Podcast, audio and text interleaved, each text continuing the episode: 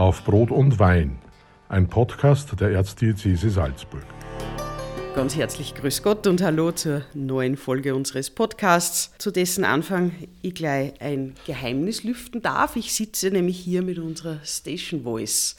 Es haben mir schon viele gefragt in den vergangenen Monaten, wer denn unseren Podcast mit so schöner Stimme ankündigt. Das ist Karl Reutinger, Chefredakteur des Robertusblattes seit 1995. Und es ist nicht verwunderlich, dass er uns die Station Voice gemacht hat weil er nämlich vorher ganz viel Erfahrung gesammelt hat als Journalist im aktuellen Dienst des ORF Landesstudios Salzburg. Davor war er, so hat er mir berichtet, bei der Rieder Volkszeitung als Redakteur tätig, die Letzte Station, bevor er zur Erzdiözese gewechselt ist, war das Informationszentrum, das InfoZ der Stadt Salzburg. Seit 92 im Dienste der Erzdiözese, seit 95 Chefredakteur und heute hier, um mit mir ein bisschen darüber zu sprechen, was denn in den vergangenen 75 Jahren Robertusblatt, denn so lange gibt es die Kirchenzeitung, geschehen ist, auch wenn Sie nicht alle 75 Jahre bei weitem mitgemacht haben. Herzlich willkommen. Danke für die Einladung. Ich bin gerne gekommen Vielleicht kann man ein paar unterhaltsame Sachen den Hörerinnen und Hörern zur Kenntnis bringen. Da bin ich mir extrem sicher, dass wir das schaffen. Unser Podcast heißt Auf Brot und Wein. Ich habe die Aufträge im Vorfeld verteilt, habe statt Brot allerdings diesmal zu einem Süßen gegriffen, nämlich zu einer Mohnkrone, aber auch nur deswegen, weil ich weiß, dass Sie die sehr gerne mögen. Und Sie haben sich um den Wein gekümmert. Was haben Sie uns denn mitgebracht? Ich habe einen Wein gewählt, auf Empfehlung meiner Frau, die sich da besser auskennt, weil ich natürlich mehr ein Bierspezialist bin als Innviertler, aus dem Weinviertel einen grünen Veltliner und vor allem nicht zuletzt erzogen in den letzten Monaten von meiner auf biologisch umgestiegenen Tochter einen biologischen Wein und ich hoffe, er mundet. Ich bin ganz bei Ihnen und bitte Ihres Amtes zu walten. Dann bin ich inzwischen so frei und stelle die erste Frage. Wir blicken derzeit auf sinkende Mitgliederzahlen in der katholischen Kirche. Wir blicken aber auch auf sinkende Abozahlen in der ganzen Presselandschaft Österreichs und eigentlich auch der Welt. Was würden Sie denn sagen, warum brauchen wir 2020 überhaupt eine Kirchenzeitung? Das liegt ja mehr als auf der Hand, wenn wir uns das jetzt die aktuelle Situation ansehen. Äh, in einer Zeit, in der die Menschen nicht mehr oder nicht in dieser Zahl in die Kirche kommen dürfen. Ja, nicht, da geht es jetzt gar nicht ums Wollen. Durch die Corona-Situation ist es natürlich wichtig, dass die Botschaft und das alles, was wir darum herum so haben in unserer Kirchenzeitung, an die Menschen kommt. Ein Abo äh, gewährleistet doch, denn wir haben das bisher geschafft, dass wir jede Woche erschienen sind, wie es sich gehört. Und die Post hat das auch trotz aller Schwierigkeiten, die sich jetzt durch die äh, gesundheitlichen Gefährdungen ergeben, immer an die Abonnenten gebracht. Und daher ist natürlich ein, so ein Druckwerk meiner Meinung nach immer noch nicht verzichtbar für keine Einrichtung, schon gar nicht für eine Einrichtung, die eine Botschaft zu transportieren hat. Und da bemühen wir uns jede Woche, dieser, dieser Aufgabe gerecht zu werden, so wie sie eigentlich der Gründer dieser Kirchenzeitung, Fürst Erzbischof war er damals noch, Andreas Rohracher, in der Nummer 1 festgeschrieben hat, die zum damals Christkönigssonntag erschienen ist, wo er eben in seinem Geleit schreibt, es gehe darum, den Menschen gerade nach einer so schweren Zeit, wie es eben der Nationalsozialismus war, mit den ganzen auch ideologischen Verwüstungen wieder neuen Mut zu bringen und die Botschaft neu zu bringen. Und wir sind zwar, und es ist überhaupt nicht vergleichbar natürlich, unsere Situation heute mit der Zeit damals, aber Anfechtungen, die gibt es natürlich heute auch jederzeit. Da ist es sicherlich hilfreich, einen Kompass immer wieder zu kriegen, an dem man sich ein bisschen ausrichten kann. Und das wollen wir sein. Das ist die erste Aufgabe einer Kirchenzeitung, nämlich die Botschaft zu verkünden. Daher ist das auch bei uns im Herzen des Blattes, sind die vier Seiten, die mit den Evangelientexten des Sonntags und den Lesungstexten und einer Auslegung von Mann oder Frau, geweiht oder ungeweiht, das wechselt immer ab, sodass also doch eine gewisse Breite da ist Und wir achten darauf, dass diese aus der Region kommen, sodass also eben zum Unterschied von anderswo nicht, natürlich, das Evangelium ist weltweit gleich, aber es ist doch eine andere Form der Inkulturation. Und es ist eben eine Frage, ob jemand aus dem Lungau oder aus dem Ponga oder aus dem Tiroler Teil der Erzdiözese das schreibt und nicht wir das irgendwo zukaufen von weit her. Was kann denn eine Kirchenzeitung, was andere Medien nicht können? Das erste Anliegen der Kirchenzeitung ist es, äh, das Gelingende zu bringen, ja, das Gute darzustellen. Best Practice sagt man heute dazu äh, im Neudeutschen. Aber natürlich, wenn in einer Pfarre was gut funktioniert, dann ist es natürlich hilfreich, wenn am anderen Ende der Diözese das auch in Erfahrung gebracht wird. Und wir wollen da auch mit unserem Beitrag leisten. Das unterscheidet eine Kirchenzeitung ganz grundsätzlich. Die Skandale, die erfahren Sie überall. Ja? Aber äh, das Gute, und das ist ja die Mehrheit, das muss man sich ja einfach im Klaren sein, das gelingende Leben, das wollen wir eben den Menschen näher bringen, um ihnen auch ein gewisses Maß an Hoffnung zu geben, wenn man gerade wieder einmal in einer schwierigeren Situation ist. Und wenn uns das ein bisschen gelingt, dann haben wir schon einen wichtigen Teil des Auftrags erfüllt. Verkündigung, natürlich auch die Information über Vorgänge auf der Weltkirche-Ebene, Vatikan, auf Österreich-Ebene, auf der Diözesanen-Ebene.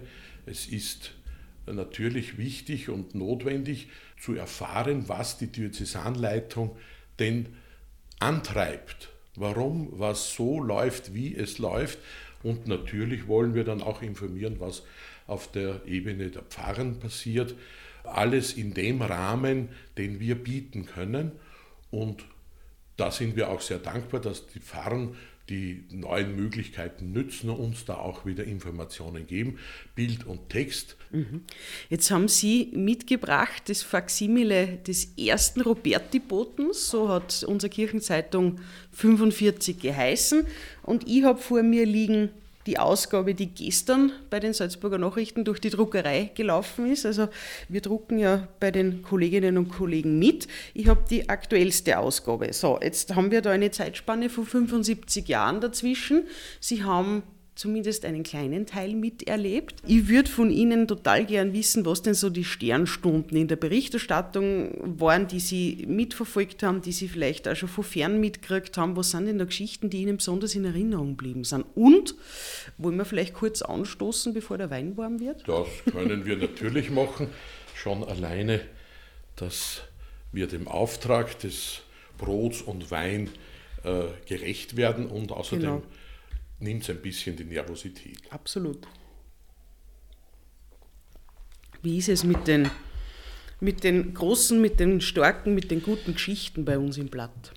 Wenn ich jetzt gegen Ende der Laufbahn, wenn ich das jetzt so ein bisschen depressiv sagen darf, zurückdenke, was fällt mir dann ein? Dann ist natürlich eines der zentralsten Ereignisse war sicherlich und bewegendsten war der Papstbesuch 1998 Johannes Paul II., damals schon schwer gezeichnet von der Krankheit, ist relativ überraschend eigentlich, hat er sich entschlossen, noch ein drittes Mal nach Österreich zu kommen.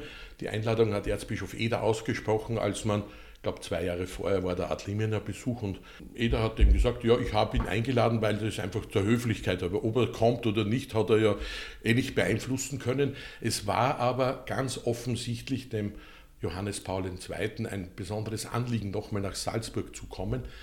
In St. Peter hat er einen Ruheraum gehabt und da ist er also hingegangen an mir vorbei, ganz, ganz eng. Das war wirklich ein beeindruckendes Erlebnis, das ich, für das ich sehr dankbar bin.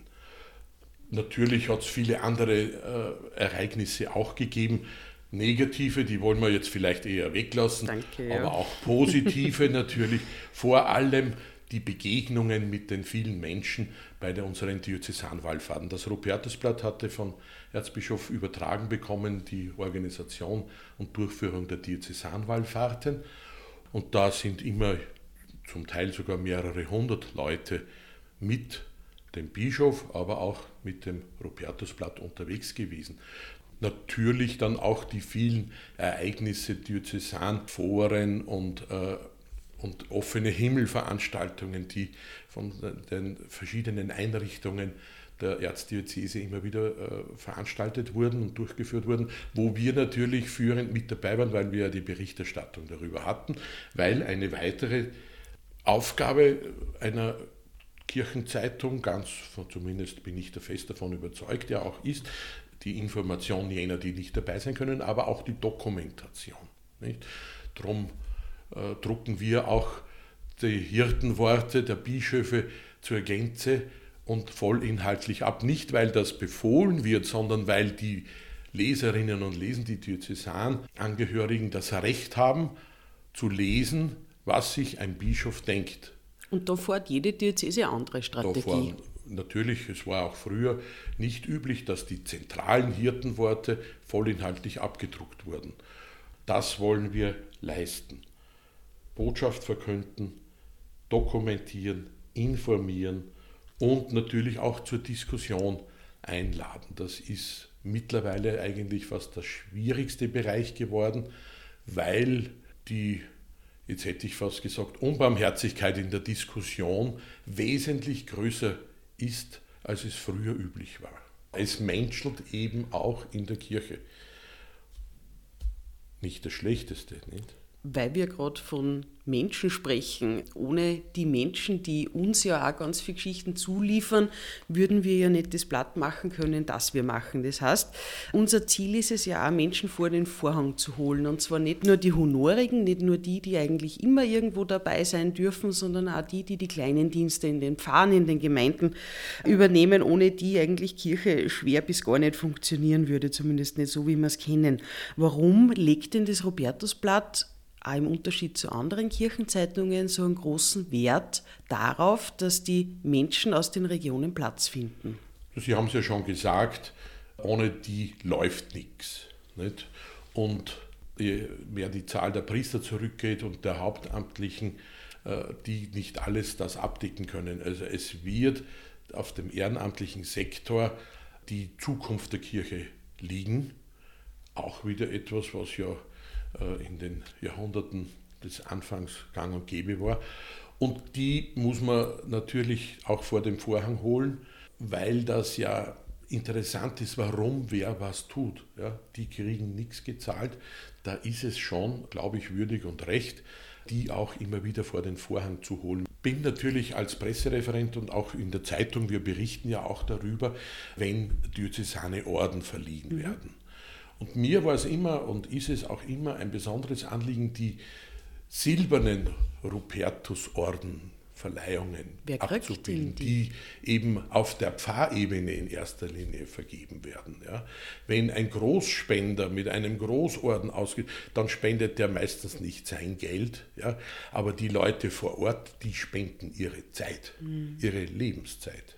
Lassen Sie uns nur ein bisschen weiter in der Geschichte kramen und ein bisschen nachschauen, welche Namen denn so umdrehenbar mit dem Rupertusblatt verbunden sind. Ich habe in der aktuellen Ausgabe, wenn ich da einmal blätter, auf der vorletzten Seite einen Herrn, der dem jugendlichen Alter entwachsen ist ja, und der über viele Jahre Element beigesteuert hat, das glaube ich unglaublich beliebt war, nämlich der Maxl.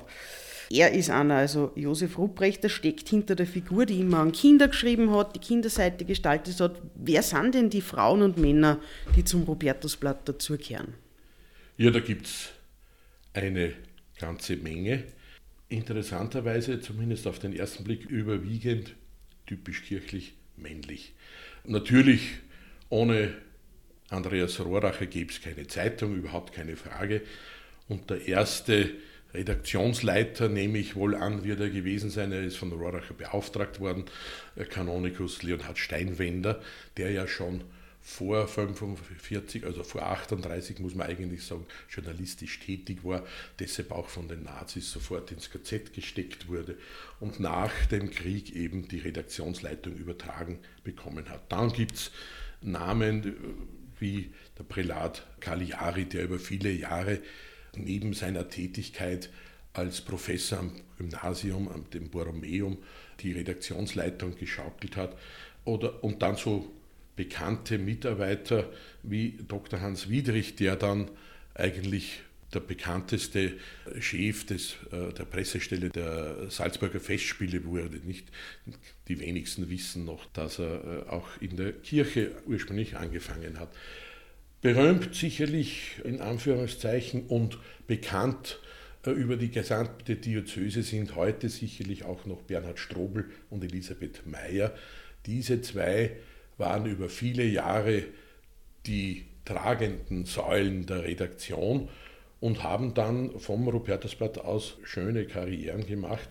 Natürlich, Sie haben jetzt angesprochen, auch der Josef Rupprechter, der steckt hinter Maxl, der hat über viele, viele Jahre aufgrund seiner Erfahrung als Pädagoge, er ist ja Professor im Borromeum auch gewesen unter anderem, und aufgrund seiner Erfahrung als Jungschar-Mitarbeiter auf den verschiedensten Ebenen, über viele Jahre hat er geschrieben, speziell für die Kinder. Und erfreulicherweise in der Jubiläumsausgabe konnte er sich auch mal nochmal aufraffen und hat zur Feder gegriffen.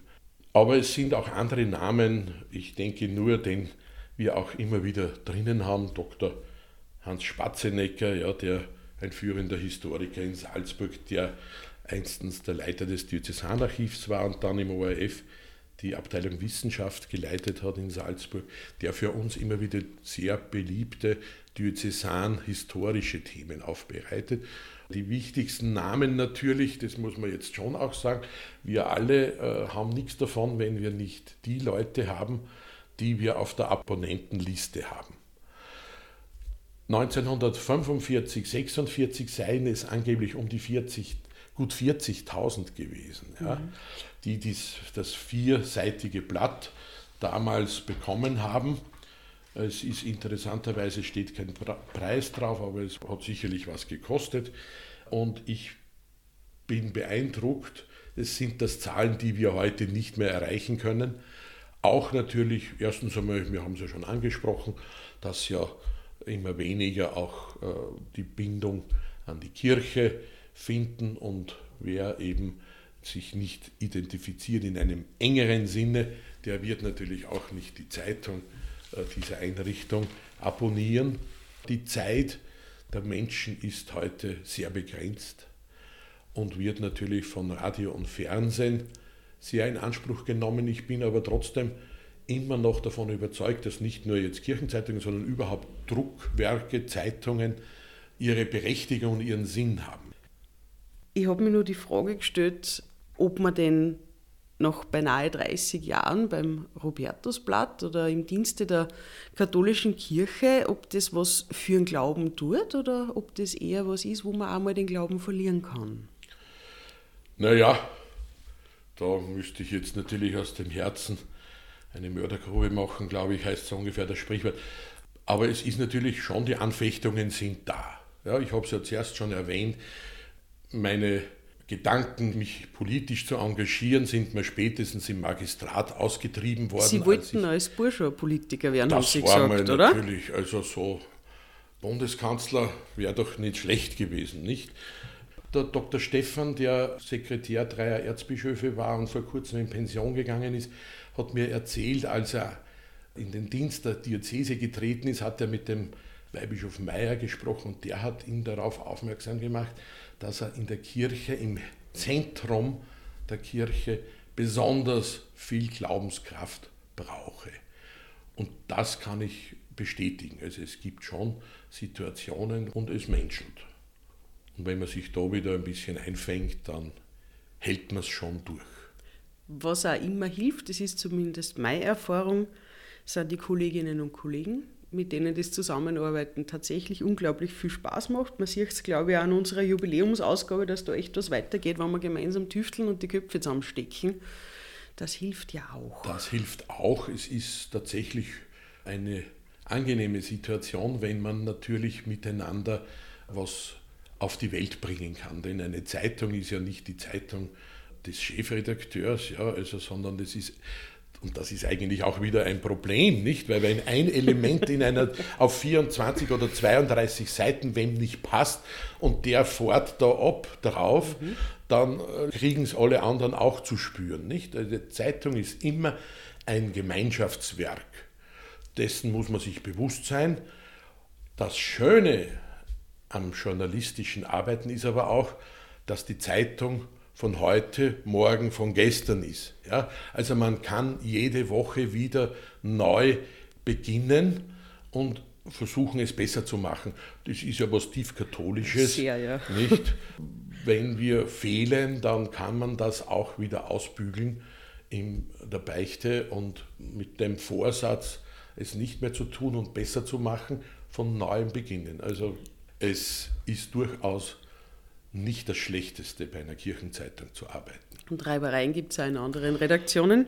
Überhaupt keine Frage. In Wahrheit sind wir ja nichts anderes als eine ganz normale Redaktion mit Ganz Special richtig. Interest. Mir ist das immer wieder dann, äh, wird es mir klar, wenn ich zum Verband österreichischer Zeitungen fahre, als Vertreter des Rupertusblatts, der eine Interessensgemeinschaft von Printprodukten ist, wo das Rupertusblatt und die meisten Kirchenzeitungen Österreichs ganz automatisch auch Mitglieder sind und auch so akzeptiert werden. Herr Röttinger, danke für Ihre Berichte, danke für die Einblicke in die Geschichte der vergangenen Jahre, danke auch für die Ausblicke, uns Mut machen. Lassen Sie uns nur mal anstoßen mit Ja. Wein. Das Brot werden wir dann nachher. Ja. Danke, dass Sie da waren und uns Bitte berichtet gerne. haben. Das war Auf Brot und Wein, ein Podcast der Erzdiözese Salzburg.